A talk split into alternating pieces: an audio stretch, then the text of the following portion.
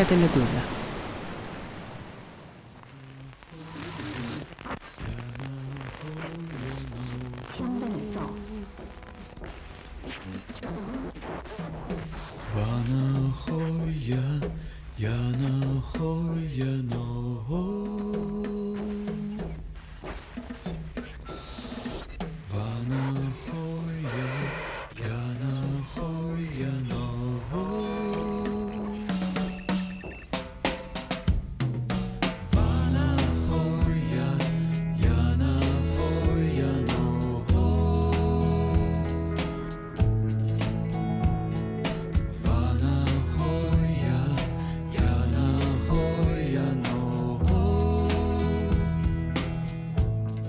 скажи, пожалуйста, вот я же знаю, что есть какие-то у тебя цитаты из БГ.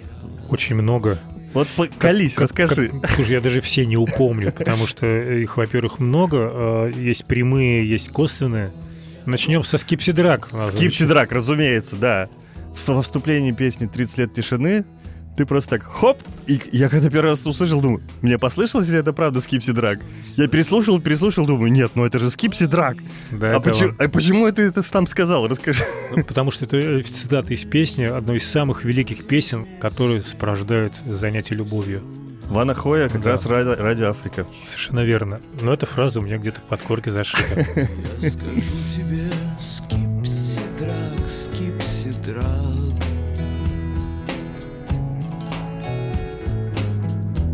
Я скажу тебе, я скажу тебе, скипсидрак. Скипсидрак. Потом я могу вспомнить, на пластинке э, не было, в песне «Два луча» ты играешь соло прямо цитату из э, «Поколения «Поколение дворников». дворников-сторожей». Из «Сторожей», да. Она немножко в другом размере, но Ну да. понимающее ухо сразу ее выцепляет. Это очень приятный такой, как бы тоже флешбэк. У группы Зорги есть пара моментов.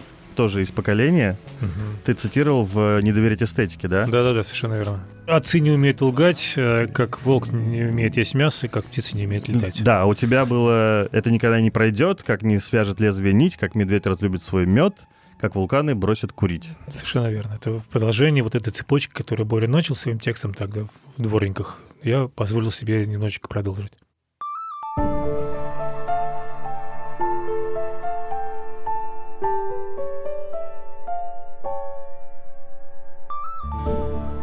Привет, друзья!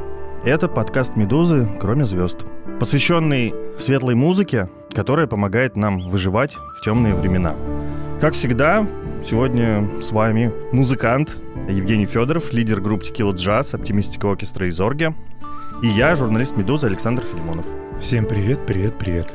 Привет, привет.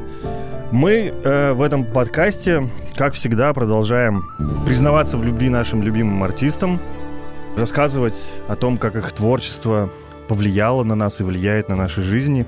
И, конечно же, делимся с вами, нашими дорогими слушателями, их музыкой, нашей любимой музыкой. В том числе посредством плейлистов, которые сопровождают каждый выпуск нашего подкаста. Ищите их в описании. Сегодня нам как-то даже не пришлось выбирать тему, потому что мы заглянули в календарь и увидели праздничную дату, и как-то сразу все стало на места, стало все понятно.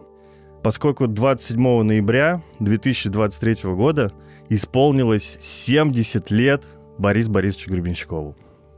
Сумасшедшая цифра.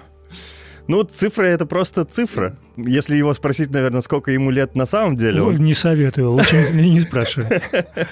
Или спроси, и получишь очень интересный ответ наверняка. Это правда. Что сказать, прежде всего? Ну, как бы понятно, кто такой Борис Гребенщиков, основатель аквариума, я не знаю, один из отцов-основателей русского рока, человек, который научил вместе с Майком всех музыкантов в Советском Союзе просто писать песни на русском языке. Показал, что это не стыдно, высказывать свои собственные сокровенные мысли, ощущения, передавать в песнях на русском языке, потому что до этого все писали Ну, не все. Давайте я сразу же немножко поправлю, потому что, по моему абсолютно достоверному источнику, так. на 146% достоверного, а, Борис, э, когда был начинающим еще и автором, он боготворил все, что делал на русском языке к тому моменту, к началу 70-х. Знаешь кто? Владимир Рикшан, группа «Санкт-Петербург». Потому что дело в том, что Боря был не первый, кто начал петь на русском языке. И, наверное, даже был не Макаревич, а именно Рикшан э, был той фигурой, которая, совершенно точно знаю, вдохновляла Бориса очень серьезно на первых этапах. Я видел, как восходит солнце, Как первый луч лицо земли ласкал. Я видел, как приходит день, Как тихо ранили стонал.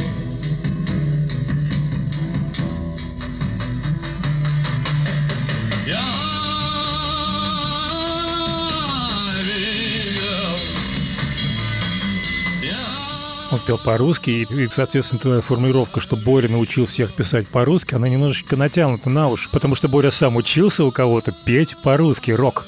Хорошо, Да. ладно, Но... но... это был Владимир Рикша. Тогда он сд- сделал этот рок на русском мейнстримом вместе с Майком, э, вот прям вот когда записали альбом «Все братья и сестры», и, наверное, тогда, ну, все ахнули, я не знаю. Даже есть воспоминания Троицкого, который говорит, что, ну, ё-моё, вот же, вот это все по-русски звучит классно. Мы все сидим, слушаем пластинки наших любимых групп на английском языке, и все группы, которые создаются, они создаются для чего? Для того, чтобы играть на танцах те же каверы, которые они слушают на пластинках. А тут выходишь со своим собственным творчеством. Вчера я шел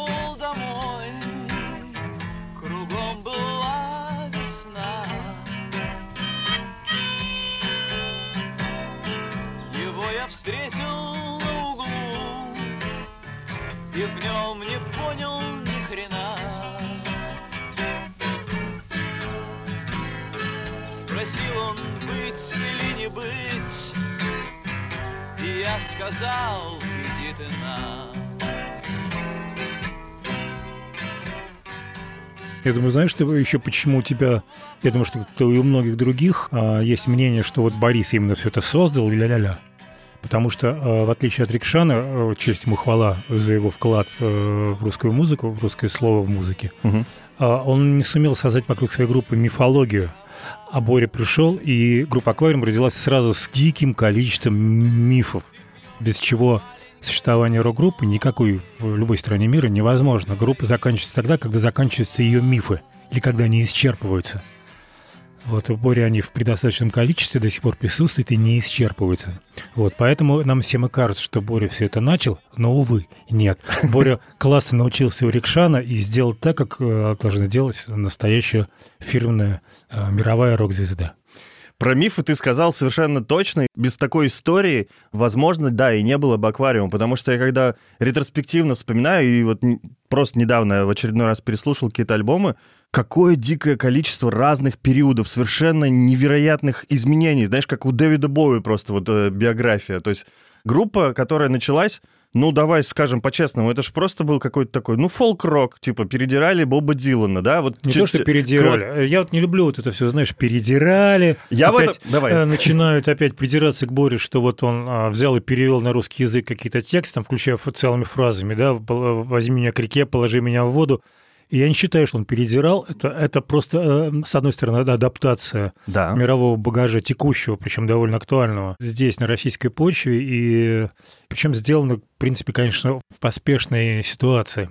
Ну что вот, например, ты сейчас сравнил его с Дэвидом Боуи, это, конечно, отдаленно может как напоминает, но все-таки Дэвид Боуи э, развивался иначе. То есть, во-первых, он нах- находился среди гигантского э, такого музыкального сообщества, обладающего своим багажом. То есть Да. это была джазовая музыка и какие-то вот шансонные дела, которых мы не знаем, о которых только историки музыки могут там рассказывать про всякие британские эти штучки. Что касается русской музыки, мы все были вынуждены в ускоренном темпе сдавать вот этот экзамен, экстерном проходить все те этапы развития, которые западная музыка проходила долго и очень ну, естественно, в принципе. Я в этом смысле ничего плохого не имел. Мне кажется, что БГ, что Майк э, выполнили важнейшую просветительскую функцию. Пускай они где-то буквально перевели, Майк там передрал, И- это и- без и- плохой и- и- коннотации. И, правильно перевел делал. там Роллинг Стоунс, БГ перевел Дилана, Дорс и Марли и кого угодно, но они же перенесли вот этот весь мировой багаж в нашу российскую культуру, показали, что так можно, и внесли Именно ее в так. контекст всего мира. Именно так, наследуя русской поэзии, потому что Александр Сергеевич Пушкин э, баловался такими же самыми штуками, переводил какие-то популярные на тот момент французские, скажем, тексты, и то, что мы знаем сейчас как русскую классику поэтическую и в целом литературную, очень много в этом заимствований, включая русские сказки, которые, по сути, являются очень часто переводами, скажем, немецких каких-то или французских тех же самых сказок. Все так. Ну и вот как раз возвращаясь ко всей этой мифологии, э, э, первый состав, когда они играли э, акустику, БГ, Дюша, Сева, Фан. Золотой состав аквариума. И надо сказать, я включил, знаешь, за давностью лет немножко выветрилось, и я просто включил акустику, которую, ну, хороший альбом. У меня есть как другие фавориты, о них мы еще, разумеется, поговорим. Но я вдруг понял, какой он вообще невероятно. Он просто от начала до конца это просто какая-то, ну, гениальная штука. Очень цельный, очень точный альбом, который описывает... нас- Насколько описывает, мне сложно сказать. То есть я еще э, в момент выхода этого альбома только родился и не представляю, насколько он вообще отражал реальность или не отражал. Это вот как раз сейчас к тебе вопрос будет. Когда ты вообще начал слушать в БГ, с какого альбома, и когда ты понял, что это с тобой резонирует? Слушай, слу- БГ я стал слушать довольно поздно, я знал о существовании этой группы, и как-то проходило мимо, то есть какие-то кусочки я слушал, и они никак не отстрелили в, моем сердце. Не задевали, никак. да? Не задевали, пока не появился альбом «Табу». Угу. 82 А, год. Да, и вот в этот момент я уже как раз, видимо, дозрел до чего-то такого и стал более-менее копошиться в том, что тогда считалось модной музыкой, актуальной, современной, не буду говорить слово модной, окей. Вот, и вот эта пластинка, она очень точно попадала, в принципе, во весь мировой контекст. Может быть, чуть позже, конечно же, как все в Советском Союзе по естественным причинам, но в целом вполне, вполне, вполне было в духе времени все это дело. Бери свою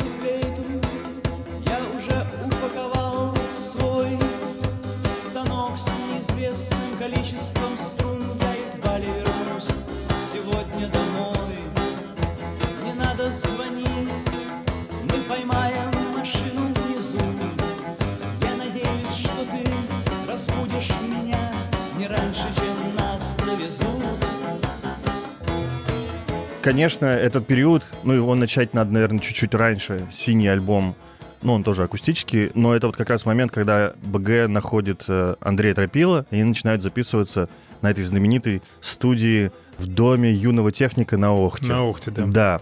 И э, есть такая классическая фраза, которую Андрей Тропила говорит, что, значит, как-то мы встретились мы с Борисом, и он сказал, давай запишем канон.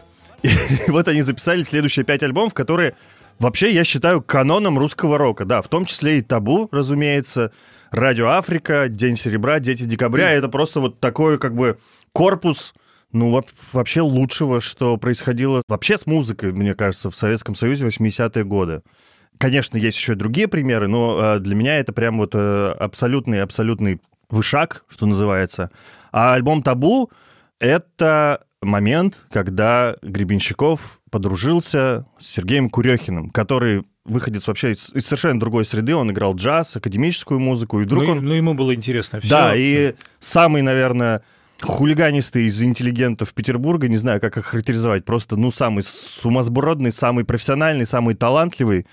И он находит вот этих четырех эльфов акустических и говорит, так, ребята, сейчас будет рок-группа. И, конечно, табу это просто... Это очень сильно. Там же в группе появляется впервые гитарист Александр Ляпин. Мгм. И это э, альбом, который созданный на такой дуэли между Курехиным и Ляпиным. Они вечно ссорились. Есть такой э, общеизвестный... Там, там есть хуже гораздо истории. Там Да. все, что касается музыки, мне всегда вот это дико бесило в альбоме «Табу». Так, так, так. Это бесконечное солирование А. Ляпина, Мгм. То есть аж на двух гитарах, по-моему, одновременно умудрялся там солировать. Поверх этого бесконечное солирование, ну, не бесконечное, но местами Игоря Бутмана, И, Точно. и сзади фортепиано Курехина, который тоже, в принципе, годится на соло-партии. Это не Мгм. то чтобы аккомпанемент. То есть это такое хаотичное очень громождение Это очень, звуков. очень чрезмерно, да? Это, конечно, очень чрезмерно. Видно, что группа ищет свой язык. Это теперь мне видно, конечно. Тогда это был такой хаос.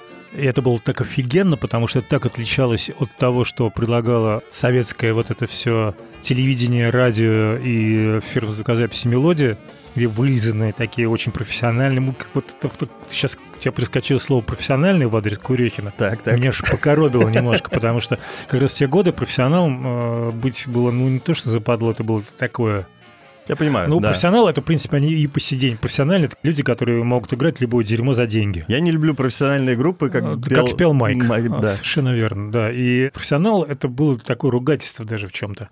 Это потом, когда стало можно играть. Ну, я ничего не вкладываю плохого. Да, Да я понимаю Имел в виду, тебя. что Курехин, по крайней мере, ноты знал. и Ну, ты видишь, мне- может, мне настроение сегодня немножко тебя подкалывает. Отлично, давай, почему нет? И про табу легенда гласит, что как раз из-за этой вот дуэли, когда, значит, с одной стороны приходит Ляпин и 500 гитар наигрывает, с другой стороны Курехин начинает свои аранжировки тоже прекрасные фортепиано, они пикируются постоянно, и БГ в какой-то момент просто вспылил, выбежал из студии, потому что, ну, не может уже терпеть эту атмосферу, сел где-то там на балкончике, и, как гласит легенда, в тот момент написал «Рок-н-ролл мертв». А, может быть. У него, кстати, есть другая очень классная песня. Не по поводу вот этих, наверное, дуэлей, а Ага. в целом про предыдущее поколение музыкантов, которые, в принципе, в любом поколении есть. Э, Где-то молодая штама? Или ж- нет, э, в поле ягоды навсегда была А, такая песня. Ой, прекрасная, ве- да. великолепная, где Э, если Порис ш- довольно ласково и очень едко прошелся по, по всей этой плеяде э, рокеров, которые... Ну, в тот момент там всем казалось, что по тем рокерам, которые зависли э, в харде начала 70-х и так не приняли New Wave, да. они приняли всю ту музыку, которую мы страстно в те времена любили, и были счастливы, что открылись для нас такие возможности, что можно играть не сильно технично, Ага. а, не шибко профессионально, гораздо меньшим количеством нот пользоваться, то есть более экономично. И, конечно, это вызывало раздражение у старых рокеров, потому что, ну, они там пилят гаммы и пытаются отрепетировать вот те самые бесконечные пресловутые соло, которым славился Саша Ляпин в те годы. Это нам тогда казалось уже ненужным, и, может, поэтому это отчасти мы иногда морщили нос, когда вот слышали вот все вот эти запилы адские в, в пластинке «Аквариума», который казался нам в целом и тематически, и по песням структурно крайне актуальный, но все равно вот эти хардовые запилы, они Мгм. раздражали бешено. Это я тебя помню. прекрасно понимаю. Во-первых, хочу заметить, что в поле ягоды навсегда это тоже полная калька. Это Strawberry Fields Forever. Да, я Перевода. знаю. А, ну, к вопросу о переносе культуры-то, да.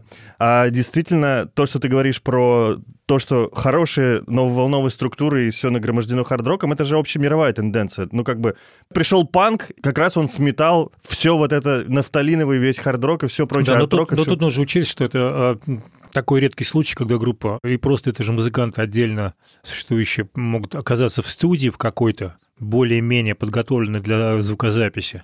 В студии же был не пробиться, и тут люди попадают в студию, естественно, каждый хочет выплеснуть то, что у него накопилось, Разумеется. и показать все, что он умеет, безусловно, каждый хочет. Здесь уже важна А, работа продюсера. А, Да, но, и, как мы знаем, продюсер там не был, вер- вернее, был в лице Андрея Торопила. Или а, Бо- Борис Борисовича. Ну, Но, как мы видим, он не справился, потому- что солирование э, происходит всю пластинку. И надо сказать, что это стало таким уже элементом языка, свойственного вот именно этому альбому, а, что, в принципе, теперь мне даже это не мешает. Я уже слушаю, уже это, это спокойно. Ну, Ну, я- вот, вот так вот. Вот я, такое нагромождение. Конечно, я услышал, разумеется, намного позже. У меня этого диссонанса не было. Но если просто сравнивать следующий альбом, который вышел, «Радио Африка», там был тоже Курехин в полный рост рулил всей записью, и тоже был Ляпин, продолжал играть, еще плюс много других сессионных музыкантов. Вернулись и э, основные участники «Аквариума», Сева с Дюшей. Вот как раз на «Радио Африка», мне кажется, они добились, ну, просто идеала. Это просто какой-то канонический альбом, ну, ну всего-всего. Это как у Дэвида Боуэ «Let's Dance», такая пластинка. Ух ты, интересно сравнил. Ну, я не знаю, вырвалось. Я об этом, не думал. Ну, а просто там есть танцевальные ритмы, Да, и фанковые, и все такое, э, что роднит э, эту пластинку с вполне коммерческими работами других артистов там, западных. Ну, это, это все-таки вообще неимоверная эклектика, потому что если просто перебирать, что там было, ну, разумеется, весь э, New Wave в полный рост, затем даб, затем синти-поп «Время Луны», например, да. И даже есть вещи, которые вдохновлены романсами, например, песни вычерпывающих людей. Или там «Капитан Африка», где просто какой-то отъехавший джаз звучит, ну что угодно, да. И Ну, это... это корюхинские э, штучки. Да, Это его заслуга вот, как бы, с вкраплением таких всяких штук. И надо сказать, что только что вышла новая версия. В этом году 40 лет альбому этому прекрасному во всех отношениях. И только что вышла новая версия этого альбома. Она была потеряна. И Александр Титов вдруг где-то на, на трясолях нашел старую запись, которую БГ называет своим авторским миксом этого альбома. Потому что Режиссерская версия. Режиссерская версия, да. То, что мы на самом деле слушали, то, что потом было нарезано на пластинках фирмы «Мелодия», переиздавалось уже на дисках, ну и, в общем, лежит везде сейчас в стримингах, это вроде как неофициальная, как оказывается, версия. А то, что задумал БГ, вот сейчас найдено и снято с Удивительно, антресолей. что у Сашки это нашлось, потому что Сашка, насколько я знаю, там э, одну или две песни только сыграл на альбоме. Это тоже отдельная история. А Его позвал э, БГ на песню как раз «Время Луны» сыграть, потому что не Мгм. было басиста. Он сыграл сходу и сразу же получил приглашение в «Аквариум». С тех пор он бессменный басист. Еще, как мы все прекрасно знаем, он и играл, и продолжает играть в группе кино. Вот две его наиболее известные ипостаси, скажем так. Ну, «Радио Африка» для меня какой-то краеугольный альбом, потому что, знаешь, э, это такая постоянная происходит битва во мне. Что круче, «Радио Африка» или русский альбом? Вот как бы, мне кажется, две Слушай, несомненные две, вершины. две разные группы. Разумеется, абсолютно. Два разных БГ, две разных группы. А русский альбом, по-моему, это БГ, это не БГ. Бенд назывался, конечно. Это уже, собственно говоря, мы можем последовательно идти или можем сразу поговорить про Да русский нет, альбом? не обязательно последовательно. Да, это потому Тем что более, что это- мне все путается. И более того, я пластинки аквариума слушал часто вне последовательности, особенно начиная с 90-х. Мгм. Потому что меня тогда заинтересовала уже совсем какая-то другая музыка, а Боря как раз порвался прямо с каким-то новым совсем э, имиджем э, и с новым материалом, с русским альбомом. Да, да. В тот момент он- это меня не очень заинтересовало. я Серьезно? помню. В- Абсолютно. Когда вот... А, ну разумеется, это в 93-м году выходит этот альбом, а в 93-м году дебютирует группа Tequila Jazz. Тебе, разумеется, не до этого. Да, мы как-то в другую сторону смотрели. Я помню эту, эту пластинку, помню, что я как-то так прослушал, и э, она в тот момент не откликнулась, потому что Вообще, да? мои персональные какие-то предпочтения были направлены вообще в другую сторону. Это потом, я уже когда вернулся к ней и обнаружил, что там абсолютно гениальные песни от начала и до конца, Да. Которые, по-моему, сейчас продолжаются. То есть, мне Он, кажется, это э, ультрасовременная пластинка. Да, Э, это сейчас, э, по-моему, до сих пор в костяке концертной программы каждый. Да, мне, мне кажется, что вот э, Боря, как мы знаем его сейчас, Был сформирован в русском альбоме? В русском альбоме как раз то, что вот Борис сейчас делал, корень этого всего лежат в русском альбоме, а не в том аквариуме, который мы с тобой сейчас так Да. захлебываясь. Я тебе, могу, обсуждаем. я тебе могу сказать предысторию. Она известна, и Борис Борисович ее рассказывал, конечно же. Ну, во-первых, с чего это началось? Это же был сначала в конце 80-х э, американский вояж БГ, когда его выпустили из страны, он познакомился... э, Со всеми. Со всеми. Да, выбрал себе Дэйва Стюарта, участника Eurythmics, в качестве продюсера, они записали альбом Radio Silence в Америке, который, увы, ах, не взлетел, хотя, на мой взгляд, там есть очень хорошие песни. Отлично был пластинка, мы слушали ее все время. Я. И, и были в СССР концерты большие, когда приезжал Стюарт, да, я выступали. был на них. Класс, класс, класс, класс. Есть еще вообще легендарное выступление БГ на шоу Дэвида Леттермана. Он исполняет как раз Radio Silence. То есть, ну, как бы классик вечернего шоу, разумеется, да. И есть еще, я не знаю, насколько это точно, ап- апокриф, что э, у него э, Леттерман брал интервью, и он сказал там такую страшную фразу для а- американского общества. Он сказал, что вы делаете рок-н-ролл ради денег. И там, по-моему, в этот момент просто публика свистит. И как будто бы вот эта фраза стоила ему якобы американской карьеры. Uh, are you making a lot of money doing this? well, does, does that trouble you? Because as you know, uh, here in the United States and other places, uh, rock and roll people who are successful make huge sums of money. Isn't it why uh, rock and roll here is so boring? Well, But yes, it is. making You friends all over the world. Uh, it's all part of this perestroika we've hearing. Um, Вот был такой вояж э, в Америку, и еще было одно важное, трагичное событие. Умер Александр Башлачев. И БГ не раз во многих интервью он говорил, что он в тот момент почувствовал, что теперь ему тащить этот груз. Вот этой русской народной, не знаю, как назвать, песни, которую писал Башлачев. То есть на самом деле русский альбом это, ну, не подражание, а просто вот как бы БГ играет музыку, ну, не Башлачева, да, он как бы его интерпретирует, он взращивает этот пласт, на котором работал Башлачев. Ну, может быть. Может быть. И они смеялись и молились вдвоем. Смотри, Господи, крепости от крепости страх. Мы, Господи, дети у Тебя в руках. Научи нас видеть Тебя за каждой бедой. Прими, Господи, этот хлеб и вино. Смотри, Господи, вот мы уходим на дно. Научи нас дышать под водой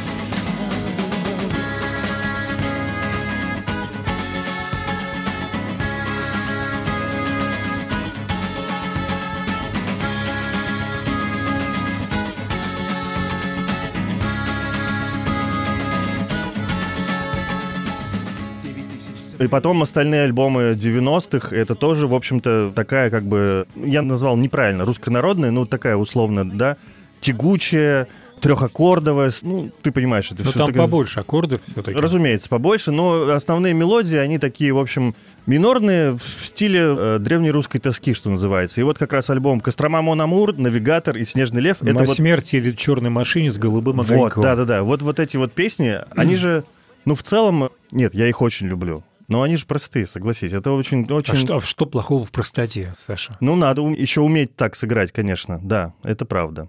Ну, просто, знаешь, с одной стороны, как бы ты берешь гитару и, и можешь сыграть точно так же, как БГ. А вот я сажусь и хочу подобрать песню «Текил джаз» и кукиш. Вот поэтому он БГ, а мы вот с тобой сидим. Ну да, значит, народный. В общем, русский альбом э, крутая штука, действительно. Никита Рязанский, «Государыня», «Ласточка». Бурлак. про- Бурлак, да-да-да. «Кони беспредела». Ой, ну, господи, это можно продолжать долго. Можно я тебе расскажу вот что. У меня есть история ровно про тот период. И это история про мое знакомство с БГ. Когда это вышло, мне было типа 10 лет, что-то такое, да? Потому что в тот момент, когда сочинялись эти песни, и БГ Бенд ездил по стране, он приезжал в город Киров, мой родной город. Он же Вятка. Он же Вятка, мне больше нравится Вятка, правда, да. Но э, жители, к сожалению, не хотят переименования. Так вот, и у БГ очень давние какие-то любимые, теплые отношения с Вяткой. Все туры, которые были до последнего времени, пока вот сейчас он не выехал из страны, каждый год обязательно был концерт в Вятке. Ну, дорога на Урал ведет через Вятку. Да, не, не, не проехать мимо, да. Ну так и вот. И в этот момент, это 91 год, осталось пара месяцев до развала СССР, они приезжали с этой программой русского альбома, еще не записанного, и выступали в местном нашем ДК Родина, это самый большой ДК. Я не, не ходил, я был маленький, моя тетка ходила, уже, к сожалению, покойная. Она была большая фанатка БГ. Ровно у нее я его слышал на кассетах аквариум и кино, и все это полюбил. И она ходила на эти концерты. Кажется, он играл целую неделю там. И всегда был просто аншлаг. По итогам этих концертов был записан живой альбом, который получил название «Письма капитана Воронина». Это первый и последний официальный концертный бутлег, который БГ авторизовал, и он выпущен был на виниле, и я за этим винилом гонялся сто лет просто, ты не представляешь. Один раз я его нашел, был магазинчик в Петербурге, виниловый в подвале на улице Малой Конюшиной, которая бывшая Софья Перовская, как раз напротив его знаменитой квартиры. Вот, и я туда зашел. Ну, сначала тут все лежит на полке, куча всяких Deep Purple, Beatles и так далее. И я помню, что я разговорился с продавцом, и вот он достает. А у меня еще есть вот такой секретный чемоданчик, и тут типа раритеты русского рока. Я тебе сейчас покажу, парень, смотри. Там он достает какое-то редкое кино, редкий аукцион, и достает эту пластинку. И он видит, что у меня дико зажигаются глаза. И он, конечно, задрал цену. Сволочь. Дико задрал. И я не купил. Вот. Потом я нашел эту пластинку в другой московской лавке. Ходил, облизывался, и мне мои дорогие друзья подарили сертификат туда. Я пришел и ее купил. И важный момент. Знаешь ли ты такую песню «Камни в холодной воде»? Слышал ли когда-нибудь? Да, Что-то очень знакомое, наверное, слышал. Ну, Конечно. да, это песня, которая никогда не была записана студийно, на самом деле. Вот она периода русского альбома.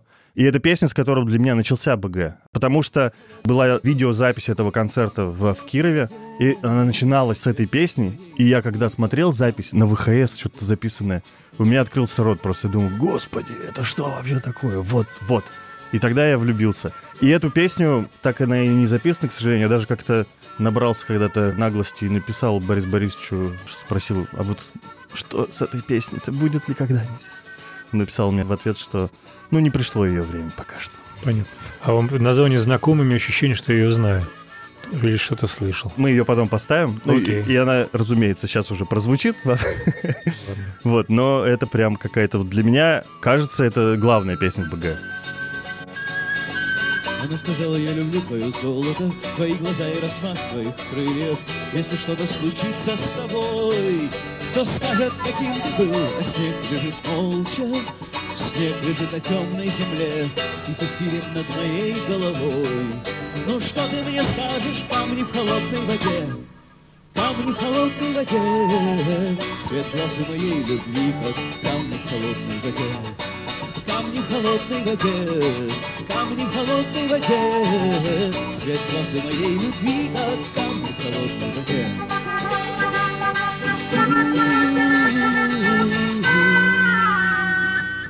Если у тебя, например, какая-нибудь, Слушай, ну их много, они, они всегда в разные моменты возникают. ну какая-то такая звезда Сны путеводная. о чем-то большем. Вот у меня О. такая песня, знаешь, вот, э, которую я бы сам вот мог бы играть с удовольствием и так далее. Самая романтичная песня о похмелье. Считаешь, что это похмелье все-таки? Ну, февральским утром выйду слишком рано, вчерашний вечер остается Похмелье тайной. вчерашний вечер остается смутным. Смутным. Смутным. В конце концов, зачем об этом думать? Найдется кто-то, кто мне все расскажет. Горсть жемчуга в ладонях. Вот путь, который я оставлю тайной. Благодарю тебя за этот дар. Умение спать и видеть сны.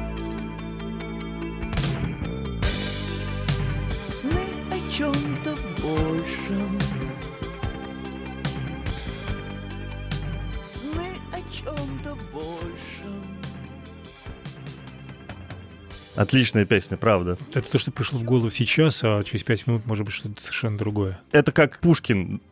Да. Потому что, да, действительно, в разное время, в разном возрасте тебе то или иное ближе, конечно. А дискография аквариума, БГ сольного и так далее, она просто располагает к тому, чтобы вот у тебя каждый раз была какая-то новая песня. Я помню, это, по-моему, с твоей подачи, я когда-то давно принимал участие в э, трибют-проекте «Аквариум». Да, трибют Реаквариум на Ленте.ру в 2012 И, году. Да, я готовился к нему, сидя в домике в Непале. С интернетом там было еще не очень, и поэтому мне пришлось взять всю дискографию, скачать заранее в Петербурге, всю дискографию «Аквариума» э, и БГ на жесткий диск и увезти с собой в Непал. И я, э, по-моему, 10 дней провел только слушай раз за разом все новые, новые, новые, новые какие-то вещи. Я просто слушал их подряд, то есть от первого и до последнего на тот момент аквариума или БГ Мгм. сольного. И надо сказать, Ни что... разу не повторяюсь, то есть у меня на это ушло дней 10. Отлично вообще.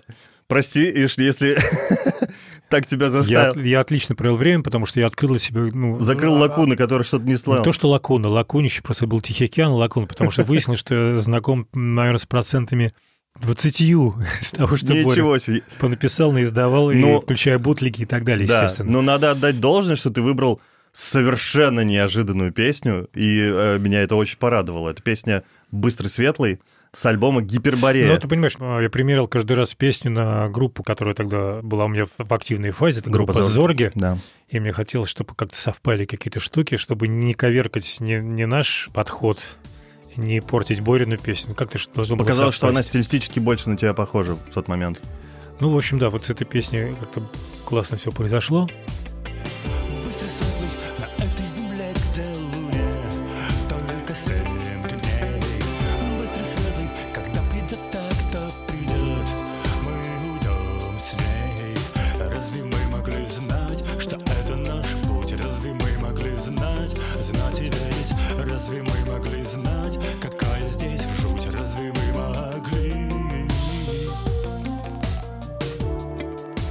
Хотя сейчас вот я думаю, что я обратился бы еще ко многим другим. То есть я, может, дозрел уже до каких-то еще других песен. А на тот момент, это было 11 лет назад, да? Ну, Да, еще да. не до всех дозрел. И не все еще слушал, не все еще успел полюбить из тогда записанных. Можно я, раз уж мы коснулись этого трибюта, немножко похвалюсь тогда тоже? Давай. А то мне, конечно, по прошествии лет кажется он сейчас уже немножко наивным, и то, в каком бардаке это все создавалось, но мне кажется, что это был довольно хороший, приятный опыт. По крайней мере, можно сказать, что это самый, наверное, масштабный трибют, который был, потому что там участвовал больше 130 исполнителей. Мгм. Это все благодаря предложению БГ, потому что когда мы вышли на него с этой идеей, сделать трибют в честь 40-летия группы в 2012 году, сказал, о, отлично, отлично, только я этим не буду заниматься. Давай, ты все вот взваливай на себя и занимайся. И давай еще, знаешь, не будем там вот придумывать модный трек-лист, что сейчас вот эта звезда споет это, эта звезда споет это. Нет, пускай любой желающий присылает свою песню. В итоге прислали 130 песен, и это просто великолепно, потому что совершенно разношерстный состав исполнителей, от звезд, условно, там, Ленинград, Мумий Тролль, до молодых, неизвестных э, ребят, которые сейчас уже вполне себе известные, там, не знаю, краснознаменная дивизия имени моей бабушки, Муджус. Кажется, этот трибьют немножко вдохновил группу More Money, а, которая пела на английском, спеть по-русски. Они записали кавер на 25 к 10, и после этого стали Им групп- понравилось. Да, понравилось петь по-русски, и после этого они стали группой Надя. Вот видишь, что делает Рикшан. Рикшан вдохновил Бориса, Борис вдохновил Вармани. Ну, кстати, когда мы делали трибют группе Tequila Jazz, прошу прощения, что я перебиваю тему, Так, так, так. а, я не знал об, о Бориной концепции, о которой ты мне сейчас рассказал, но мы тоже открыли полностью вот эти шлюзы. У нас был, по-моему, 92 трека. Прости, чуть-чуть перебил тебя. Ну, ничего страшного. Это было 92, и в тот момент, когда я принял решение, что нужно, чтобы вошли в трибют все, Ага. на этом проекте как бы завел, потому что никто не взял на себя вот эту гигантскую работу, чтобы с каждым из артистов подписать отдельный договор, чтобы все это было на платформе выложено и так далее, и так далее. Мне было велено создать какой-то экстракт из всего этого. Ага. Было все-таки, чтобы не 92 артиста, а хотя бы там 30. Вот и на этом я уже сломался. Кстати, надо сказать, что Да. безымянные, абсолютно no-name на тот момент группы сделали гораздо лучше и в тысячу раз интереснее, чем так называемые звезды, которые прислали нам довольно унылые и, как правило, очень предсказуемые и довольно кисло сделанные версии. Частая история. Наш трибют ровно на том же месте забуксовал, когда стало понятно, что ну как это выпустить? Тогда еще диски еще могли выпускаться, и стриминги еще только-только начинались. И да, это все столкнулось ровно о те же самые проблемы, но это можно найти в торрентах. Слава богу, что какие-то умельцы все это сохранили, и это доступно всем и каждому. И, собственно, это была и концепция БГ. Он сказал, что я всем априори разрешаю делать что угодно с любой песней. Вот это я узнаю Борю. Боря Да. молодец. Давай вернемся, знаешь, вот к чему. Кавер, который ты делал, вот «Быстрый светлый» в этом проекте, он ведь не единственный. Есть еще совершенно замечательная песня «Лебединая сталь», которая была сделана «Текила джаз». Расскажи... А, Давно, когда была программа с Борисом, М, Подожди, программа с Борисом, вот это всё с этого места поподробнее. ну, маленькая, маленькая концертная программа, минут на 45. А как это сложилось вообще? Это было в рамках презентации альбома ремиксов, который делала группа «Дедушки». Отличная А, пластинка. Давным-давно, и она была тоже не длинная, эта программа, им нужно было как-то ее презентовать, сделать полноценный концерт, и поэтому пришла идея ребятам сделать два отделения. В одном отделении, собственно, это технопластинка с Борей, И он эпизоди- живьем пел? эпизодически появляющимся на сцене. Вот. Плюс э, отделение, где Борис играл бы с группой сопровождающих лиц, то бишь с нами. Но не с аквариумом. Не, не с аквариум, это была группа Текила Джаз и Борис на вокале.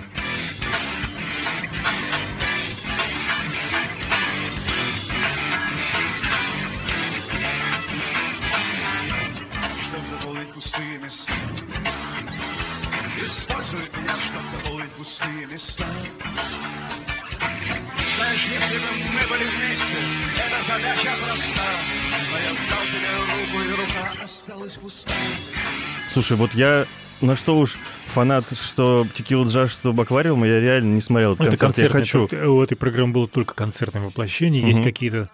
На а, Ютубе надо поискать. На Ютубе надо поискать, да, какие-то такие штуки. Вспомни, пожалуйста, что вы там пели.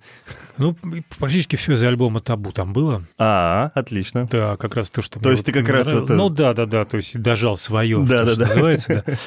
И в процессе репетиции мы дошли до этой песни, говорю, Борь, давай сделаем ее, вот гранжевый такой сделаем, тяжелый медляк. То есть это ты предложил? Она Да, тебе нравится? Да, она мне нравится, э, как и многие другие песни «Аквариум», как и очень многие песни «Аквариум». Тут как раз был э, классный хук в виде этого рифа, который играется на скрипке на, на виолончели. И можно было сделать довольно удачно все это. Вот, мы это сделали, Борька сказал, да пой сам ее. Отлично сделали, пой только сам. То есть мы в итоге на концертах на этих ее не исполняли, насколько я помню, Мгм. но записали ее в альбом «150 миллиардов шагов» Да, да. сначала, а потом уже в электронно-акустической такой прозрачной версии в альбоме не было группы Tequila Jazz. Да, то есть ты к ней вернулся почти через 20 лет, то есть она по-хорошему уже присвоена тобой. Там выходил прекрасный, красивый клип, такой атмосферный. Я очень люблю и первую, и вторую версию, они очень круто сделаны. Причем, причем я эту песню пел по памяти, то есть я был уверен, что я знаю все там досконально, Ага. и не обращался к оригиналу вообще. То есть я подобрал этот риф, сыграл на бас-гитаре и просто спел. И спустя уже несколько лет я обнаружил, что я там перепутал часть слов, некоторые строчки, не говоря уже о некоторых местоимениях, что было бы ерундой. Вот, ну окей, это такая операция моей памяти персональная произошла. Но, тем не менее, эта запись есть в разных э, версиях, и в электрической, и в акустической. Так что произошло это так. А у нас было два концерта всего в Петербурге в Декальном совете и в Москве в Горбушке. Ну, это Вот. презентация этих дед- дедушек, да. да. и мы играли вот таким жесткое такое было трио плюс Боря.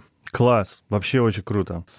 А тот же период, ведь ты же сделал песню «Скорбец»-то. Я, не, я просто сыграл на бас-гитаре. А ты же еще играл в каких-то песнях у него. Я играл, я время от времени, тут даже было совсем недавно, где-то года три назад, когда я жил еще в Петербурге, и Боря туда наведывался. Мгм. Два или три раза Боря меня привлекал, чтобы я поиграл что-то в студии, записал какую-то бас-гитару, по-моему, в альбом «Соль», что-то я играл. Да ты что? И ты не А, указан, что ли, это в я, я думаю, что, скорее всего, там была, знаешь, какая задача? Там Боря была такая некая форма песни, куда нужно было что-то придумать на басу. Мгм. И он открыто говорил, что вот ты придумай что-нибудь, может, мы оставим, а может, кто-нибудь другой потом переиграет. Ага, то Просто мне нужно, чтобы... Какую-то начальную идею Ну да, чтобы понять э, песни, как она может звучать с басом. Вот, короче, я был такой тестовой фигурой. э, Это было два или три раза. Я не знаю, что-то, может быть, входило уже потом в финальной версии, что-то не входило. По крайней мере, я слышу э, какие-то песни, я слышу какие-то свои штуки. То есть как бы ты так относишься легко к этому. Слушай, ну, где-то что- прозвучит, где-то не Слушай, прозвучит. дело в том, что я частенько захаживал к Борю в студии, там Ага. что-то записывал э, время от времени. Что-то входило, что-то не входило. Это такой часть семейного ландшафта, я прошу прощения. То есть это такая норма. Я прихожу, мы пьем чай, э, о чем-то болтаем, он рассказывает всякие свои байки, я играю на бас-гитаре, вношу какую-то свою лепту. Ну класс. Вот. Потом входит или не входит. Я счастлив уже тем, что поучаствовал.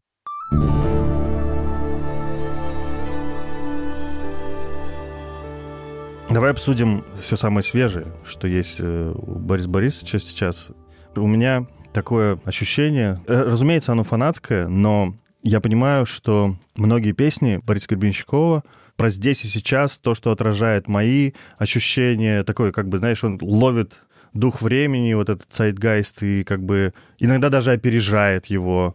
И э, вот я, например, уже сейчас знаю, что, видимо, этот год будет э, для меня под знаком песни «Минск», «Пинск» и «Северодвинск». Ой, люли, люли, ну зачем же так мрачно? Ой, люли, люли, все не так однозначно, если по сообщениям досужей молвы у больного действительно нет головы. От этого только сильней могучий удар богоносной его булавы. Дайте мне забвение в Боге, дайте колу, дайте крест, дайте мне большие ноги, чтобы уйти из этих мест. Кто со мной не согласится в порошок его сотру. Мне хуёво поздно ночью и хуёво по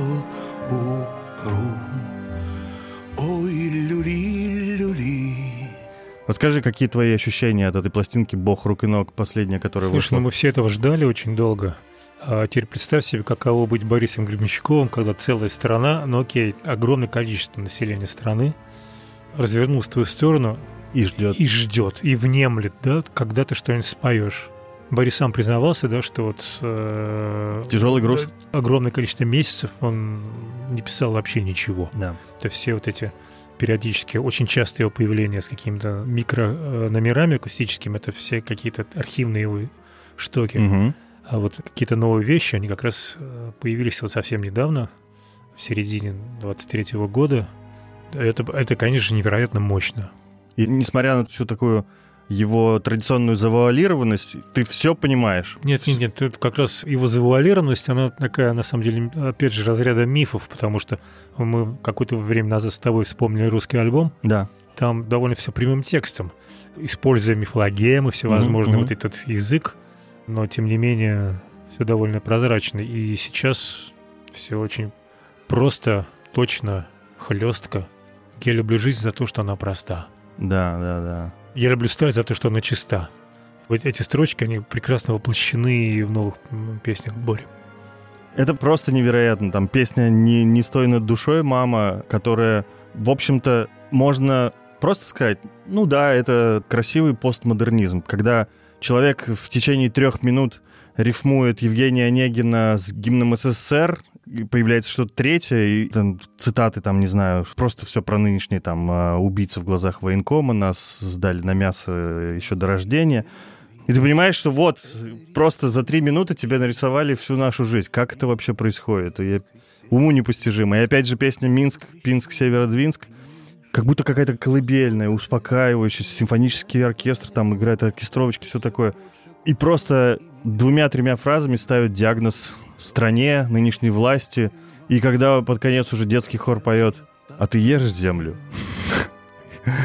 И просто ты думаешь, господи, как это вообще возможно? Ой,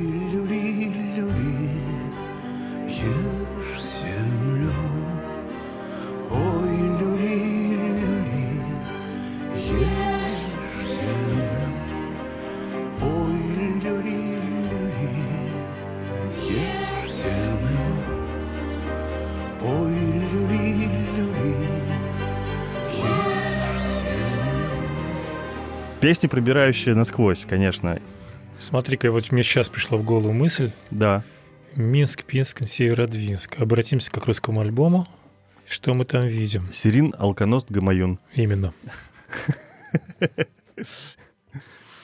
Я хотел сказать, почему это пророчество. Вот ты сказал, что он не мог написать ничего после войны какое-то время, да? По его словам. Да, но при этом тот альбом, который вышел до, в прошлом году, «Дом всех святых», там была только одна песня, написанная после 24 февраля, но все остальные пронизаны уже этим ощущением. То есть уже еще на этапе сочинения уже все это было. А, м- мы жили все в такой атмосфере, было понятно, что что-то произойдет. И, конечно же, Боря не мог этого не... У тебя, не кстати, на, на альбоме «Камни», да, день, что все порвет на элементы, и это прямо вот... Когда я слушал его в момент выхода, это было, ну, мне непонятно. А теперь это прям в строчке про то. Они про то и есть, потому что мы, когда этот альбом писали, а, мы как раз это все обсуждали, все, что происходит вокруг. Я вспомнил момент, у меня самое было приятное интервью с, с Гребенщиковым, когда меня внезапно позвали, как раз 19 год, предковидный, позвали в Питер, сказали, вот, может, можешь приехать, БГ тебе даст интервью. Я говорю, «Фу, уже купил билет, считайте, приехал. И было очень приятно. Я пришел, просто опешил, потому что я захожу вот в этот во дворик Пушкинский 10, где фишфабрик, и выходит Борис Борисович, просто обнимает меня и говорит, слушай, я, говорит, только что сейчас записал песню классную, сейчас мы идем, пойдем послушаем, но сначала сядем, выпьем пиво, поговорим, я тебе сейчас все расскажу. И я тогда спрашивал, да, знаешь, для меня разговор с БГ это всегда так, я прихожу и спрашиваю о наболевшем, что называется, да, а он вдруг мне в паре слов вот как бы все объясняет. И ты думаешь, господи, ведь все так просто и все так классно. И вот там был, очевидно, какой-то снова наболевший. Вышла только что песня под названием «Баста Раста». Она очень, опять же, точно так же резонировала с тем, что сейчас с нами резонирует, а тогда с тем временем, да, я говорю, Борис Борисович, как вы это вот все так вот умудрились? Он говорит, ты будешь смеяться, я, говорит, эту песню, слова эти написал 11 лет назад в Гонконге. И они у меня, говорит, лежали в компьютере, я раз в год их открывал, думаю, о чем это? И вот, говорит, сейчас открыл и понял, о чем. Вот и песня родилась. Вот эти пророчества, знаешь, как бы я думаю, господи, как это происходит?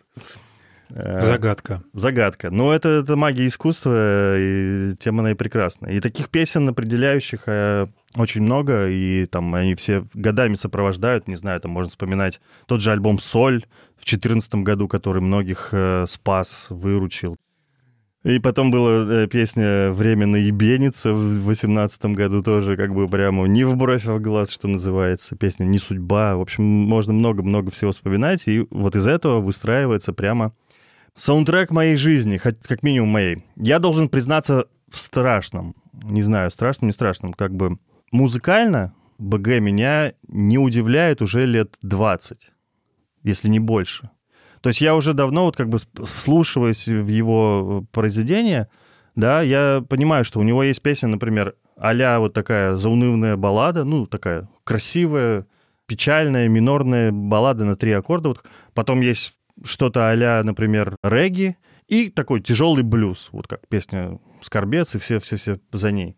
И поэтому, как начинается каждая из песен новых э, БГ, я сразу же понимаю, ага, это вот песня вот такого склада. Но каждый раз именно в смысловом ощущении, да, лирикой, текстами, каждый раз он бьет в точку, и меня просто гвоздит к стене. Каждый раз просто вот в яблочко. Ну вот музыкально, как тебе? Я вижу, как Боря развивается очень интересным путем.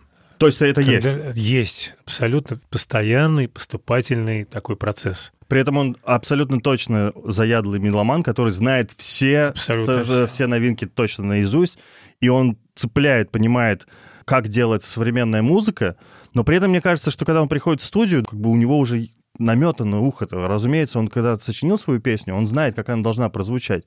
И дальше он уже начинает подбирать музыкантов, которые, по его мнению, могут это исполнить так, как он захочет. Выходит обычно так, как я и прогнозирую. Может быть, я, конечно, завираюсь, но, а, но ты видишь в этом все равно поступательное движение. Ну, Ка- Каждый раз удивляет тебя музыкально. Постоянно очень много, да. Неожиданно какие-то находки есть. Там все время какие-то новые краски, новые звуки. В общем, человек очень смелый во всех отношениях. Это мне правда. кажется. Всегда старался каждый сезон ходить обязательно на концерт аквариума, но давно не был. Ты недавно, кажется, был. Расскажи, какие ощущения того, как сейчас выступает ПГ живьем. Это очень круто. Во-первых, очень прозрачный звук. Не очень много людей на сцене теперь. От этого все стало таким более. Э, Да. Мне все очень нравится. Как раз такой концерт, с которого уйти вообще невозможно. Мгм. То есть ты не можешь позволить себе отлучиться там в буфет, в туалет, куда угодно. Ты просто боишься пропустить ноту, слово и так далее. Держит. И они же длинные. По два с половиной часа Да. концерта примерно. Как мне сказал Боря при нашей последней встрече в Будве, ты знаешь, что меня радует больше всего? Что от стакана сливовицы меня отд- отделяет только два с половиной часа предстоящего концерта. Надо еще сказать, что мне очень кажется важной и приятной мысль, что Борис Борисович вдохновил целый благотворительный сборник под названием «Heal the Sky». Мгм. Он собрал вообще всех своих каких-то старых знакомых, от как раз Дэйва Стюарта, Яна Андерсона из Джет Ротал, Мариан Фейтфул, Ричард Томпсон, Марк Алмонд, попросил их э, поделиться песнями.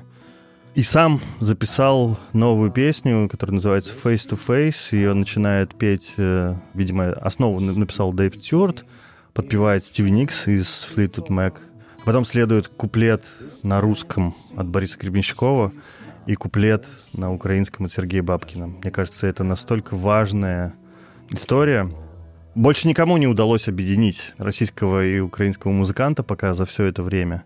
Я очень благодарен и Борису Борисовичу, и Сергею Бабкину, что они смогли это сделать. И это какая-то надежда на, на, на что-то большее. И все средства от этого сборника, он есть в стримингах, послушайте его обязательно. Они будут направлены на благотворительность, э, поступят в Киевскую специализированную детскую больницу, которая называется Ахмадит. Наступит день, И война станет сном, и в небе вновь будет свет. Но только там, где был мой дом, его больше нет. Заплющені очі відновлюють небо блакить, тиша, як спогад, крихкий опір душі. Нарешті буде той ранок, життя прокинуться в одну і ту ж саму мить, і хтось прошепоче, йдемо додому, мерщі. Промоклі до нитки серця впадають у бездонне Дніпро. Пам'ять буде помалу вмирати, ковтаючи сонця тепло. Простягнуть руки облич, оживлять розбите скло, і неможливо буде не почути цей переможний клич. Вічна віч, вічна віч,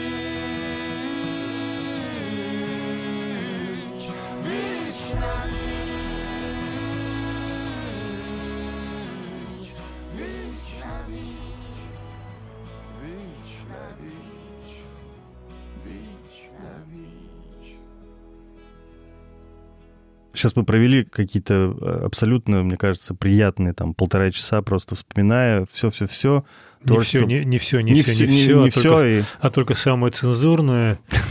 И знаешь, просто что бы не хотел сказать, открывая рот, и понимаешь, сейчас начнет звучать какая-то комплиментарная такая юбилейная такая речь.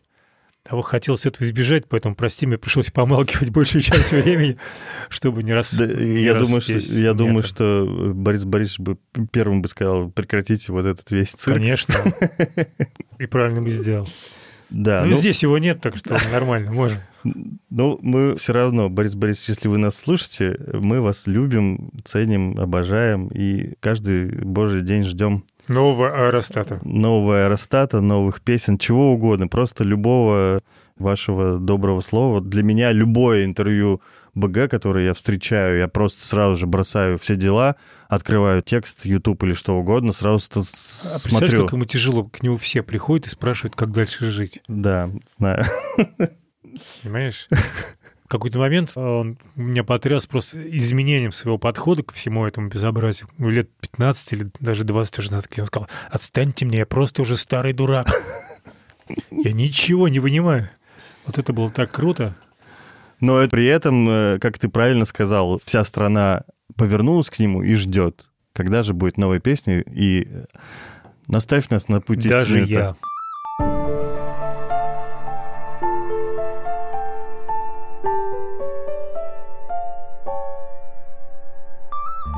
Спасибо, дорогие друзья. Это был очередной выпуск подкаста «Кроме звезд». Мы выходим по пятницам на сайте «Медузы», в приложении «Медузы» и на всех и других стриминговых платформах. Слушайте нас обязательно, слушайте плейлисты, которые мы составляем для каждого выпуска. И пишите нам письма на адрес подкаст собака медуза.io. Обо всем, что угодно, связанном с музыкой, задавайте вопросы, о чем вы хотите услышать от нас какие-то ответы и так далее. Мы с удовольствием на все ответим. Спасибо, до новых встреч. До новых встреч, ребята.